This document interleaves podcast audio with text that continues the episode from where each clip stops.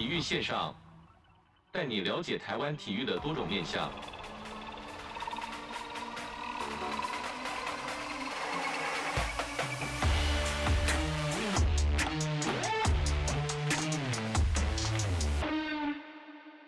体育线上带你了解台湾体育的各种面向。今天子敬呢是来到了板桥的中山国小来访问的呢，就是一百一十二年学校体育传局奖的得奖老师。那今天很开心的邀请到的是这个教学杰出奖陈伟林老师，老师你好。哎，子敬你好，那大家好啊，我是中山国小的陈维林老师。今天来到这个学校就觉得哇，这学校是很新嘛，感觉这个校门口从这个呃马路到进来之后，发现这个校舍好像是新的呢。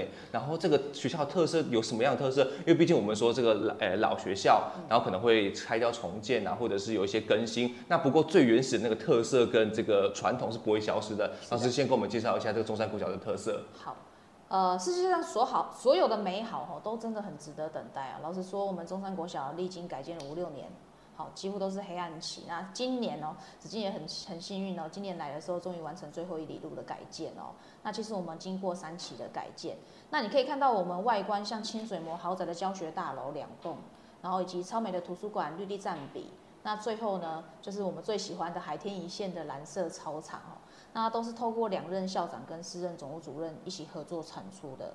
那这两任校长，其实我觉得想要特别介绍一下哦。那前任在啊、王建旺校长的带领之下，用美感设计的建筑为基底。设计出啊，现在像外观清水模的教学大楼。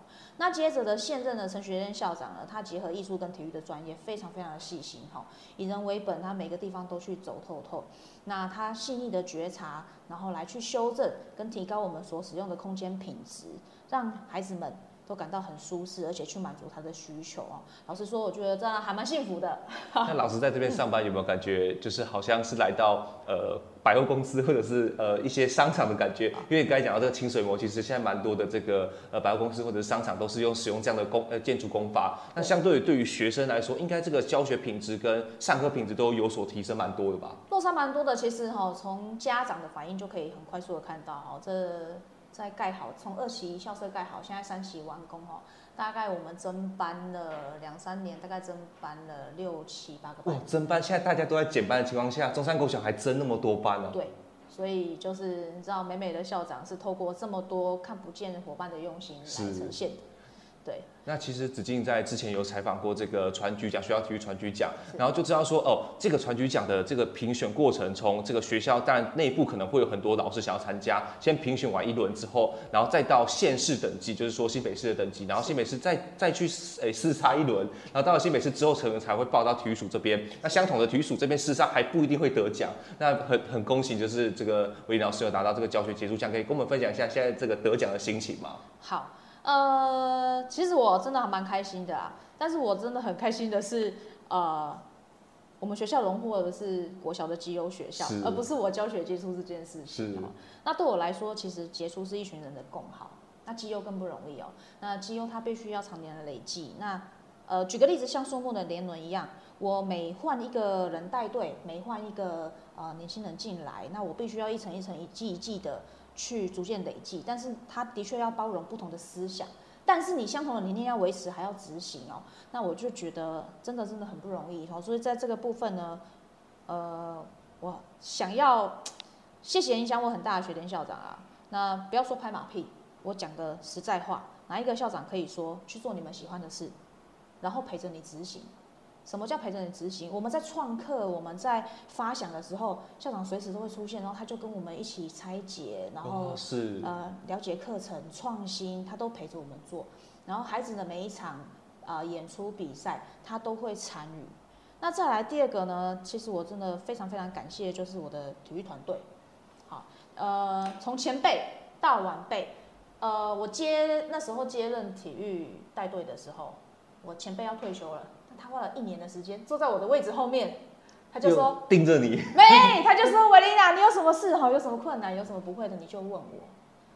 哇，那时候我出任哦，真的一点都不担心。那现在我们的晚辈，因为校长把缺开出来了，那缺开出来之后，我们去就是去让一些优秀的年轻人进来，那他们再把新的理念带进这个团队里面，所以我们团队这样加起来哦。十五个人以上。哇，讲到开缺是不容易呢，因为毕竟呃说现在少子化的原因，然后可能呃班数一直在减少。那相同像刚才就老师有讲到这个中山国小是一直在增班，那相同的校长要开缺，可能要呃历经种种的困难，例如说跟教育局啊，或者是跟地方等等相关的配合。那这样子开缺，哇，这个校长真的是很支持呢。对，而校长是，其实我们校长他是双文武双全啊，他现在是小艺团的副领招，那他又是啊、呃、新今年新北市的那个小书会的理事长，然后其实就在这一块都很用心在对孩子这样，所以我们觉得我们蛮幸运的。是，其实，在联络老师的时候，就听到说，哎，是小促会这个会到底是什么样的组织？因为毕竟在其他可能，呃，县市好像比较没有听到这个名字，呃，应该说比较没有听到这种组织的运作。那老师给我们介绍一下，这个小促会的呃成员或者是呃这个目标到底在哪边呢？好，那简单来说呢，它其实就是呃教育局下面底下的一个民间团体啦。那教育局是承办学生的活动。那小数会的全名就是国小体育促进会，那相对在国中也有国中体育促进会。那这个部分我们是承办教师的活动，哦是，对对对。那原则上我就是像教育局的另外一个伙伴，行政人员一样，然后来呃跟各个学校合作，愿意承办什么活动，然后我们在。整整个年度把分区、各县市、全国赛的部分来做一个承办，这样子。是这个位置压力会不会很大呢？因为毕竟你说小初会是哎、欸，因为是全新北市嘛。是。但新北市这么的大，这么多的学校，嗯、那所有的资源，哎、欸，应该应该不能说资源，应该说所有的这个行政呃行政事务都会到老师的身上，会压力很大的。不会，我觉得蛮轻松的。还有出外靠朋友啊，多靠朋友。是。那其实这个中山国小除了能获奖之外，当然老师的用心之外，学生应该感受的也蛮这个到位的。嗯、那中山国小在这教学历程上有做哪些特色吗？其实教教育部啊、教育局之前都有推这个一校一特色，或者是体育班也有相同的特色。那像中山国小有没有呃跟人家比较不一样的地方呢？好，呃，从文武方面来说，还是要针对体育部分。如果从文武方面来说的话，我们学校文的部分呢，老师跟孩子很强的部分是阅读。是。好，那教育教育部现在很推阅推老师，那我们学校呢，阅读三大奖奖项其实都拿到了。第一个其实就是呃，阅读磐石学校。是。对，然后阅读推手的个人奖项跟团体的奖项，就是由自工们的部分，这个部分我们也。都拿到了，对，所以呢，接下来其实就是推展数位阅读嘛，加上资讯的部分，对。那体育的部分呢，今年其实我们就蛮幸运的，花很多时间获集优学校，那我们获我们获得个人，那在呃学校重点发展的话，我们学校的体育重点学校跟基层训练站大概有十到十五年以上，哇，是，对。那唯一啊，跟人家不一样的就是 金融旗唯一住校学校，新北市只有一支。哦，那就在我们校长室。哦，就是在这个地方哦，了解了解，对对，所以大概就是这样子。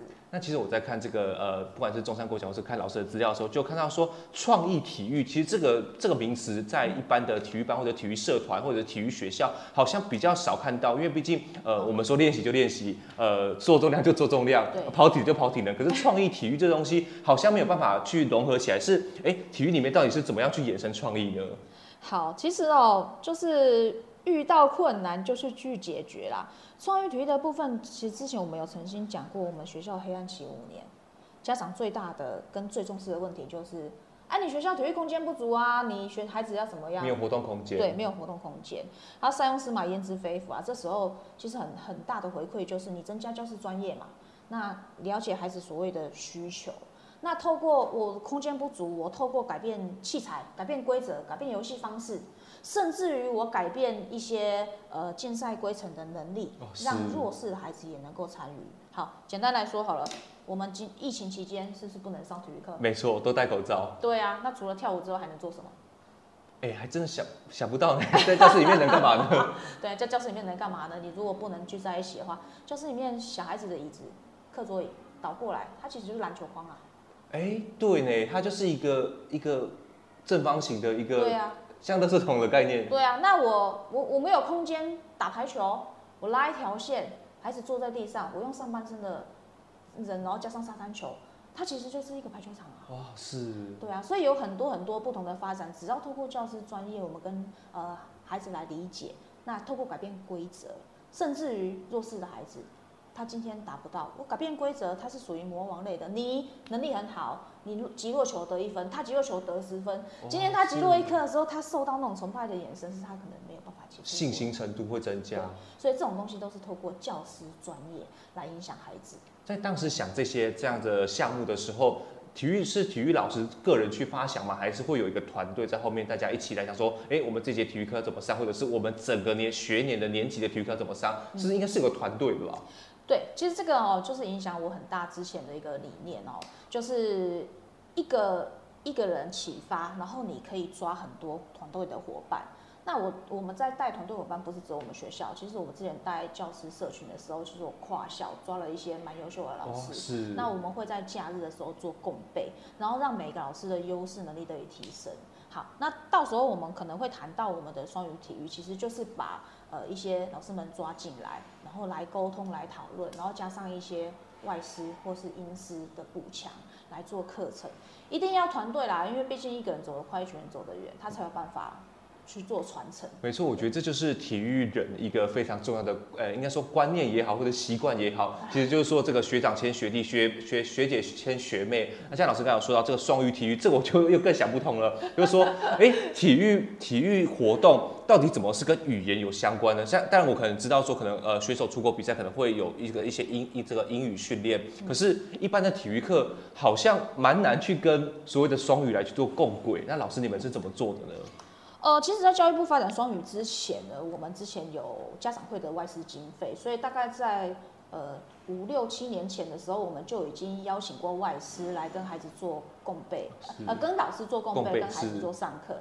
然后我们也有邀请，就是圣诞节 Christmas 那个，就是呃他们的社工圣诞节活动，他们外国职工来，然后我们就把英把课程英语课程排出来，然后一间一间让他们。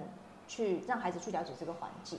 那到目前，呃，新北市在推广双语的时候，我们就接接下这个顺风车啦，然后就是去申请计划这样子。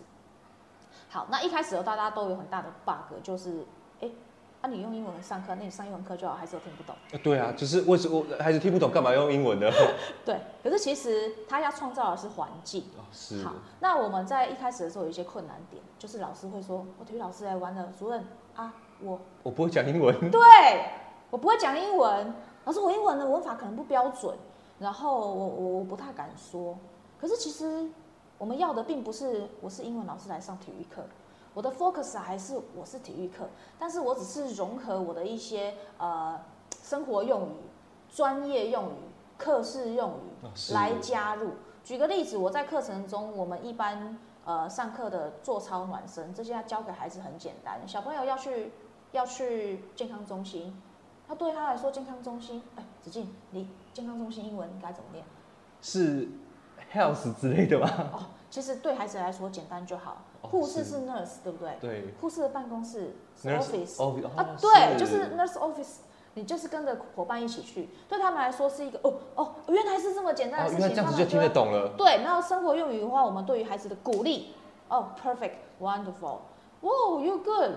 哦、oh，hit up，hit up 就是击球，hit up，、oh, 对或者是你有什么方向，然后跟你的伙伴互相帮忙。那我们从做操就建立一套体系，让体育的小小老师来带。可能在做操一二三四就变成 one two three four 这样子哦，就是简单融入。那专业术语的部分，例如说，呃，我们上 pickleball、spikeball 这些专业术语的东西，教导孩子他能够念出正确的。其实慢慢的，他们就会不会排斥哦，了解。对，本来是应该是说，呃，第一关就要训练这个小朋友或者是老师的口说。那其实你敢讲之后，其实后面可能学习，呃，这样子反而我这样觉得回推回来就是说，哎，在体育有学到英文的环境，嗯、那相反他们在上正规真正的英文课的时候，应该英文老师也感受到蛮明显，就是说，哎，怎么突然出现这么多的单词或单字，然后在这个呃班上去流通，应该有这种状况发生吧？对，就是他们会告诉我们，他们比较不怕。好像我第一年的时候，其实我我带外师进来的时候，最怕的是老师。哎，主任主任，这个你可不可以来沟通一下？我这样我有点害怕，听不懂。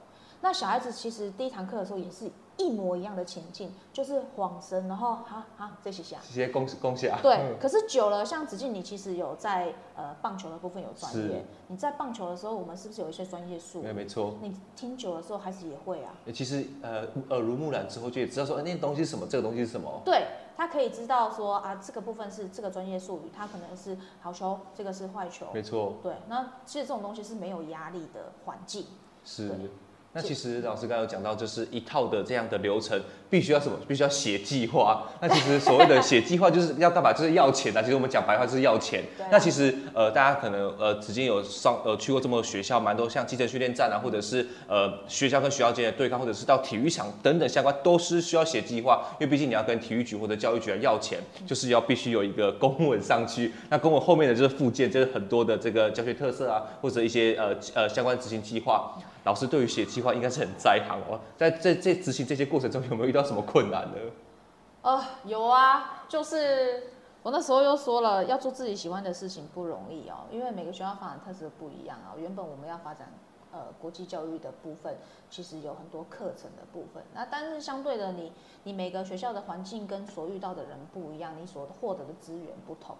那原则上我在写计划的时候，一开始的那个国际教育计划，我大概写了一个月。然后最后，呃，这个我要特别谢谢那个教育局小梅校长，他现在是平林国小的校长，是他那时候是呃国际教育的承办人哈。那刚好我那时候身体不不舒服啦，就是要去医院这样子，然后我的计划就没有生出来，那他就打电话鼓励一下我啦，希望说啊，在这个部分的话，新新北市希望可以推广嘛。好，那。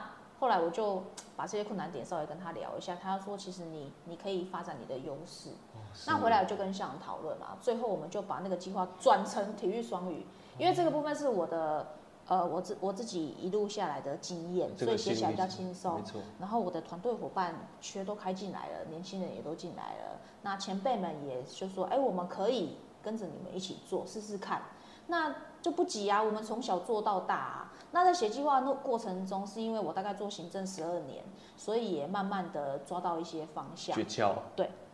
那如果你今天想要做什么，你就聊了可以。你就跳下去，因为必须跟听众朋友来介绍，说写计划其实不是你自己一个写完送到上面去就可以，你是自己写完之后，你可能自己修了好几个版本，然后到了这可能组长这边又修了好几个版本，到了主任又修了好几个版本，到了校长，然后甚至到教育局，其实这一脉相承下来，其实哇，我觉得写到不难，最后是改的时候会让人家觉得哇，我干，到底干嘛要做这件事情？不过那都是后话了，其实前面这些老师做的努力，其实都是呃成看到成成效跟成果，小朋友开心，其实都觉得还蛮值得的。嗯，因为透过家长的回馈哈，家长会跟我们说，哇，我们这个从来没有上过这个，我们孩子回去的时候每天都在分享，收获好大啊。对对对，那我觉得其实蛮感恩的。那这个部分要感谢，老实说要感谢新北市教育局哦，他们花了不少时间，那他们也开了校外的社群，跨校社群，那给我们针对于教育部的计划有一些方向。那这个很谢谢教育局的英语辅导团。是，那其实我们前面讲到这个双这个创意体育跟双语教呃双语体育，那最重要的是，其实之前也访问到蛮多这个特教或者特这个适应体育的学生。嗯、那像中山国小是不是有一些一个专门编制这个适应体育的课程？这个我非常喜欢聊，因为毕竟不是每一位选手或者每一位呃学生都是应该说我们讲白话是不是那么那么的方便。但是如果有专门会为为他们来来设计这些课程的话，我是如果是学生，我觉得非常的甘心，我就觉得哇，这个老师真的超级用心。那中山国小是怎么做？好，这个出发点就是我当老师的第一年，那时候都要先做教学演示，年轻人永远都是 首先上场的啊。那时候回馈的时候，因为我自己花蛮多时间的，回馈的时候有一个老师告诉我说：“诶，你达到百分之八十的成效，但是那个学呃学生里面的二十五分之一，也就是最弱的那个孩子，我并没有看到他。”是，对，我并没有看到他在在你的眼前发光，或者是他的成效。那这件事情让我回去一直反思哈。那再加上呃呃，我我我我习惯是一直去思考课程的部分。那所以我的以后的教学重心就从所有学生都达到百分之八十之后，我要去 focus 那后面的百分之二。是，只要这后面的百分之二能够达到课程的目标。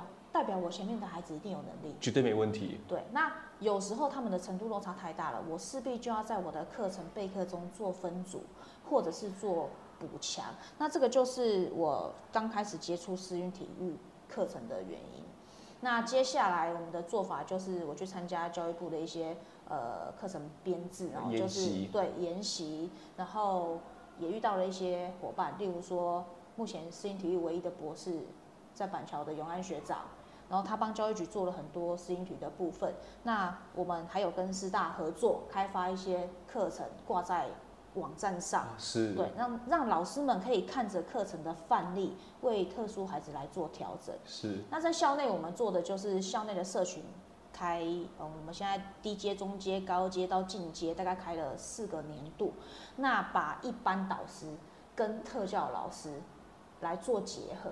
哇，就直接没有来分科别，直接来结合。对，那导师或者是体育老师，他在课程上我遇到的问题，特教老师的专业可以来补强。哦，是。对，那特教老师他其实也是要上体育课，他可以跟一般的体育老师来分享或是请教，说，哎，你的专业怎么做？然后再由他们来透过简化或是调整，然后来做修正，让学校可以更好。呃，在台湾国内的这个世运体育里面，都是算是翘楚啦。那既有他们的协助，帮让这个中山国小的世运体育啊，或者是呃体育教育都是越来越好。那再来就要问老师，就是说，呃，就其实我在看介绍的时候，就是说看到有有做过科任组长跟主任这个历练，好像还蛮蛮丰富的。那老师，你觉得哪一个位置挑战最大呢？加上现在又到小处会，然后又到了这个呃很多计划要写相关的这些呃执行状况。那老师，你觉得在哪个挑这个哪个位置是挑战最大，而且有什么？什么特别的经验呢？呃，我觉得哈，人生的历程了，老天都帮你安排好了，你走过的路不会白费啊。那换句话说，就千里之行，始于足下。那对我来说，其实蛮困难的点，其实是到主任这个部分。哇，是。对，因为组组长那个子敬，你也是体育人嘛，你自己知道，我们办活动其实是蛮轻松的。对，那我有一个习惯呢，就是我大学的时候，老师跟我讲过一件事情，你每年。去挑战一件自己很痛苦的事情。那从大学到现在已经将近十五二十年，我每一年就是跨过一个 bug。哦，那从体育组长那时候为什么跨到教学组，大家是很压抑？对啊，这完全是不同领域的东西。对，那其实就是我遇到困难了。我那时候在排游泳课排不出来，好，然后我的主任很厉害，那他之前是教学组嘛，他就帮我排出来，然后他教了我之后我听不懂，对，然后我就觉得啊。很痛苦啊，那我听不懂怎么办？我来接教学组，我排全校课。当我排完全校课之后，我应该不会不懂了吧？对，所以我就开始来跨到教学组。那那时候就刚好也接了，就是国际教育外师的部分。那顺便也把语言带进来。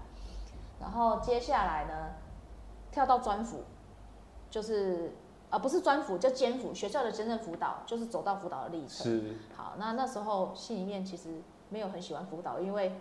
要写的那个 东西又更多东西太多了，我跟孩子每个这个结案报告，对，然后我就有提出一些，就但是你知道吗？老天就是你遇到的问题，他都会希望你去解决哦。当我离开那个位置，开始去科研完了之后，最后我接的是辅导主任，接了四年的辅导主任，然后我就开始要从特教的了解。然后一直到辅导的了解，哇，是，就是一个很大的 bug，而且主任你必须下面有四个组长啊，你要管理，你有资料组长啊，没错，然后特教，特教的鉴定，然后辅导，教学评鉴，对，辅导的部分，那这些好都让我遇到了，我接四年遇到了两年，两年特教评鉴，一年 学校评鉴，所以蛮感谢这些历程的，让我去知道一些细节，然后所以可以去修正一些细节。那这种东西其实就就是历练。老师觉得这跟体育人的特质有关系吗？体育人的特质哦，就是所谓的这个不怕，不怕苦啊、对，不怕苦不怕难，然后在逆境中都可以成长，是不是体育人都会有这种特质的？我看到很多的呃呃，子敬自己是不敢讲啦，就是呃我学长们学姐们就是呃遇到困难之后，其实就是呃好像好像像打不死的蟑螂一样，好像真的都没有办法去把它击倒呢。呃，我们应该比较正向乐观吧。对，然后就是呃，很多事情其实遇到了，是不是比较傻的？哎，不能这样说，我们学校的体育人现在上来都当主任啊，很多，是，对啊，所以就是呃，应该是说换个方式看事情，你不要把它当做是一个痛苦，你把它当做是一个历练，过了之后你就有这些能力啊，你你有这些能力，你唯一换到的优势就是别人骗不了你。啊，对对对对，你都知道了。然后你可以去做统合，你做事情会比较轻松。那我觉得这个是比较重要的部分。是，那我在这边我们先休息一下，在前面这段的这个过程呢，这个韦林老师跟我们聊到在中山国小的教学特色以及它的教学内容，我们先休息一下，我们马上回来。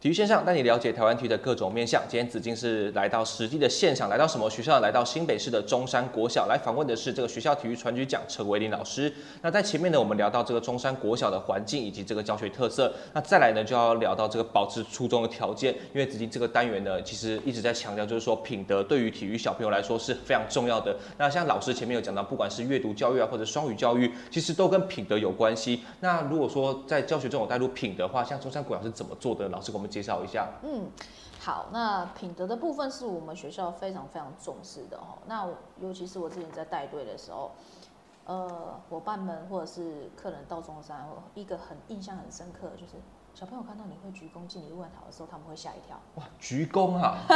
好，那这个怎么来的呢？这个其实就是我的老师带我一路走来。那我看到我的老师不就是会鞠躬敬礼？那孩子们以你为榜样的时候，身教。他就会模仿你，所以那时候我们的全盛时期哈，就是孩子只要不管是在校内或是走在呃田径场上，都是蛮受人瞩目的，就是他们的基本的礼貌品德。对，那呃我的教育啊很重要理念就是，这样都会重视分数，重视成绩，甚至于我们重教练重视比赛。对。可是其实我想要给孩子最重要观念就是，我要给你，当你离开我。你用得上的东西，哇，时代的走的东西。对，那像这种东西，不管是礼貌，不管是态度，这种东西对于孩子来说，我管你是第一名，还是你今天是最后一名，我今天即便连大头接力都派不上，跑不跑不进那个秒数的孩子们，但他在团队里面能够用礼貌，能够协助伙伴，是他胜甚至胜过于第一名的孩子啊。没错。对啊，所以这种东西是我们一直一直在改变观念的。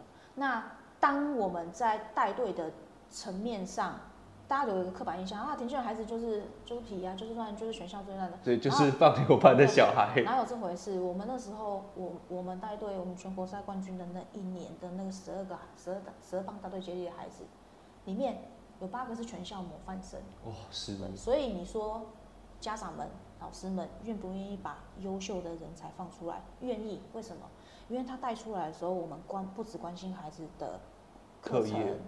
然后跟家长沟通，然后孩子们的能力、孩子们的营养、孩子们做人处事，然后甚至于成绩都到了，它是共好的概念啊。所以你优秀的选手，老师们就是愿意会放出来，是这时候你才能达到最大化。那其那其实像老师说到这个教学部分，其实就要我就看在看资料的时候就觉得哇很厉害呢。我在这个听众朋友要注意听的，中山国小从至今已经培养四十五位以上代理老师成为正式老师，因为毕竟。子敬和很多同学其实现在都还在代理老师在去做打拼，因为毕竟第一个开缺，第二少子化，其实真的是很难进到这个正式老师学校这个激烈的名额里面。中山国小到底怎么做到的？老师是怎到底怎么辅导这些四十五位的学这个老师，应该说学弟妹啦，可以变成代理老师，成为正式老师呢？呃，从我进来的第一年到现在已经十三年了，就是一直在做一样的事情。从我亲自带领陪着他们念书，然后到到处练试教。然后到现在做一个传承，然后到呃我们现在可能进到主要的核心里面，知道一些方向。那一路走来花了不少时间哦。这四十五位代理老师，其实我要做的就是回馈跟感恩。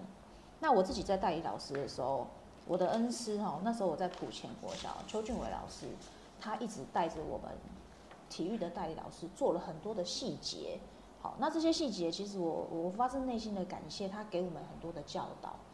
然后给我们很多的观念，那甚至于我们在考试的时候，他自己有家庭，他陪着我们到不同的学校，找不同专业的新北市的领域，呃，例如说我各个项目领域的头的老师来给我们做引导，甚至对请一些校长来帮我们做口试。那真的那时候没有开学，真的不好考。那我有缘分考上了，我只是想做回馈，所以我到中山国小的第一年，那时候当体育组长，我就从体育开始哦，就把体育的代课老师做一个集结。然后要求他们开始做阿摩，讲白一点就是我们、呃、念书你要靠自己啊。没错。对，那市教的话，因为我们自己走很多，以前就开始走很多创意体育，然后那时候的主要 focus 也在那上面，我们可以透过器材的改变，然后来引导孩子。那啊，刚好就体育老师跟艺术老师都在同一群，那他们、嗯、我们那时候代课老师很多，大概十几位。然后就把他们集合起来一起念书。那换我去邀请，例如说，呃，体育界的大佬前辈，对，然后艺术界当然我们自己有伙伴嘛，我们又是有辅导团的呃老师们，他们知道方向，然后邀请他们来带领。对，那接着就是陆陆续续这些老师考上了，那当然我也换位置，我换到教学组比较累，那我就就觉得说，你一样的时间做一样的事情，你要做的是传承。好，所以我就是慢慢要求，接下来每年都还是有代理老师嘛，就要求他们进到这个群组里面，由群组里面的比较多年的人，对，换他们来带他们念书，我就不多念书了。那接下来我就只看试教跟口试，是这个教学现场的部分，对，做衔接。那那现在我们带领的老师，甚至今年是最年轻的、最年轻的获奖的老师哦，就是呃陈凯婷老师。那现在是由他来主带学校的。阅读，呃呃，一般师读书啦，读书会啦，对啊，读书会。然后像我们辅导室的伙伴啊，艺校老师啊，他会帮你化妆啊，教你怎么穿着啊。是。然后口试比较强的，这几年新进来的，就是考上的老师们，我就引导他们说，哎，你们，像我已经离开十年了，我所回我我我我所回答的不一定是他们现场要的。是，可能有一些变化。对，但是去年的老师。够新了吧？老师够新了吧？他们的资讯够新了吧？再把他们带到团队里面来，来做一个带领。所以现在我们考上的老师四十五位，不是只有体育老师，有各县市的体育、艺术，然后呃英文、一般科、特教科。然后我只有要求一件事情，就是今天如果帮你考上了，你要回馈一件事情，就是你去你的学校发现优秀的老师，他愿意努力。然后你再用你的方式把他带出去。所以现在我们这些四十五位老师都分别在不同的县市，那我们都在做一件事情，对，就是蝴蝶效应。就是一开始你在做的时候，你觉得不可能改变，可是其实我做十二年，光中山就改变很大。这个环境已经是变成我觉得人很棒的一个一个环境，我自己很喜欢。是。那他们现在也都考上了老师都在不同的县市来做这件事情。那最后获利的是谁？是孩子。只要真的用心对孩子的老师越来越多，相对的，你要想哦，一个老师进来就是三十年。他如果不用心对孩子，他如果不喜欢孩子，他如果不努力真人，那这三十年影响最大的是谁？是孩子。孩子，没错。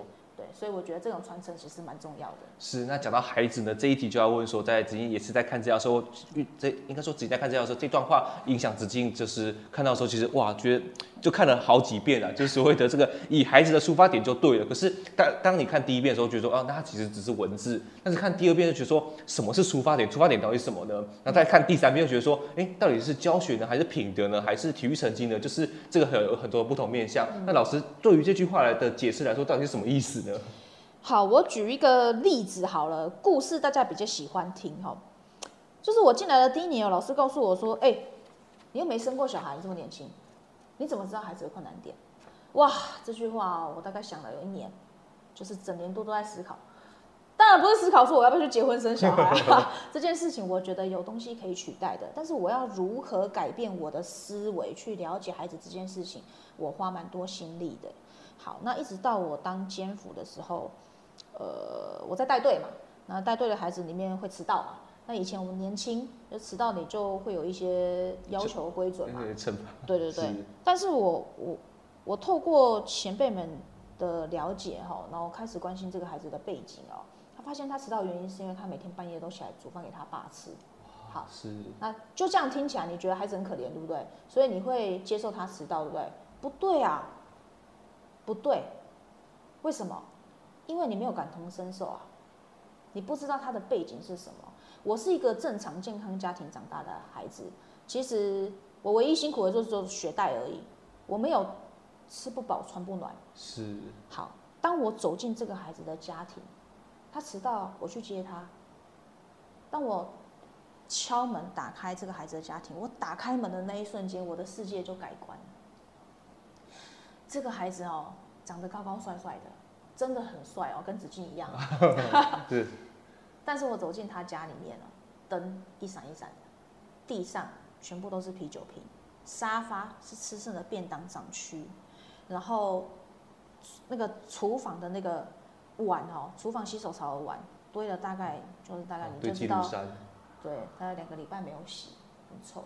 然后进到孩子的房间，你看他睡在哪里？他家有姐姐，他是一个男生，他们家只有一张床，姐姐睡在床上，弟弟睡在下面。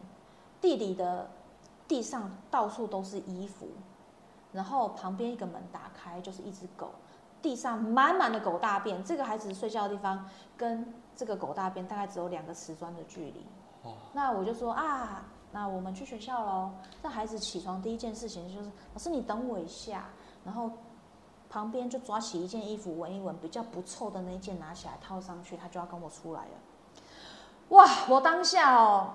其实心里面百感交集，对，五味杂陈。因为我发现，并不是每个孩子环境是这样的。从此，你的同理心你就能够增加。那当然，后续用很多方式来带这个孩子。但是你知道吗？在这样子孩子环，在这样子环境下长大的孩子，我带他来吃饭，就因为他早上起床就没吃嘛，可是已经接近中午了，那我就去买了两碗面。然后那时候我的办公室在体育器材室，没有人，他不会跟别人不一样。好，那我就说，那老师陪你吃饭。好，我刚说过，他们家没有一块地是完整的。好，那我们在吃饭的时候，就两碗面，我跟他一起吃。那我的习惯就就是吃完沾到桌上，我会习惯把它擦掉。哦。你知道这孩子做了什么事吗？一个面喷出来了，他也跟我一样模仿我，看着我，他就去拿着卫生纸，然后把那一根面跟一滴水擦干净，然后继续吃面。你知道吗？这个身教哈是很重要的。原来是这个角度哦，是。对，因为他在那个环境没有办法学习。你能够想象，就是在一堆垃圾中成长的孩子，他跟你吃饭的时候，他就是只是喷出来一个面或是一滴水，他就跟你一样去把它擦掉。所以你说孩子的可塑性高不高？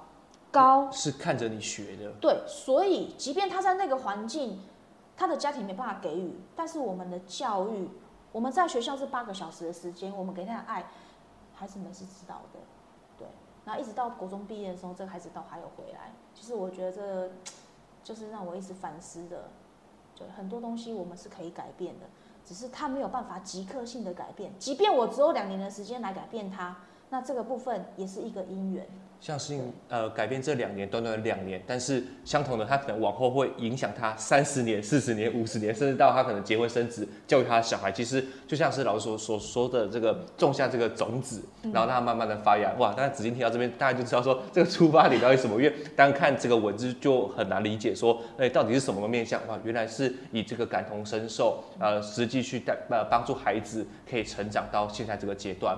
那再来呢，其实子金就要问最后一题，就是我每这个呃这个节目每次都会问老师最后一题，就是所谓的体育教会我们的事情，这个事情很多，那老师怎么看？呃，体育带给你什么？有什么样的成长呢？好，这个部分呢，我要把那个七个习惯哈的那个思维放进来哦，就是共好对我来说是非常非常重要的哦，因为在所有的过程中，我都不觉得一个人有多厉害。可是我要讲的是，在我第一年当行政的时候，我第一个思维就是我不要麻烦别人，我要自己做。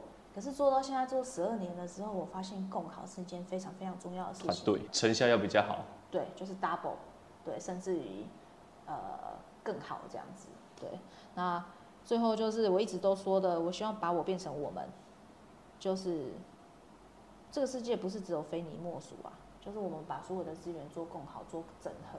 那他所获得的效益会影响更多人。是，那听到这边就知道说，为什么这个呃板这个板桥中山国小会荣获这个学校体育传举奖的原因。哇，以上这两段节目其实是非常充实，因为毕竟子金是比较少以教学的方式来访问老师，因为毕竟子金可能前先前都是去校队或者体育社团，在这个呃运动场或者是呃铁径场。那其实第一次以教学现场的身份来访问老师，就觉得说。哇，原来这个得奖都不是等闲之辈，都非常厉害。那请听众朋友也要期待，就子金接下来会继续前往更多的学校，来带给这个听众朋友更多这个教育思维以及这个传举奖的意义。老师，谢谢你哦。好，谢谢子金，辛苦了。谢谢，那我们下周再见喽，拜拜。拜拜。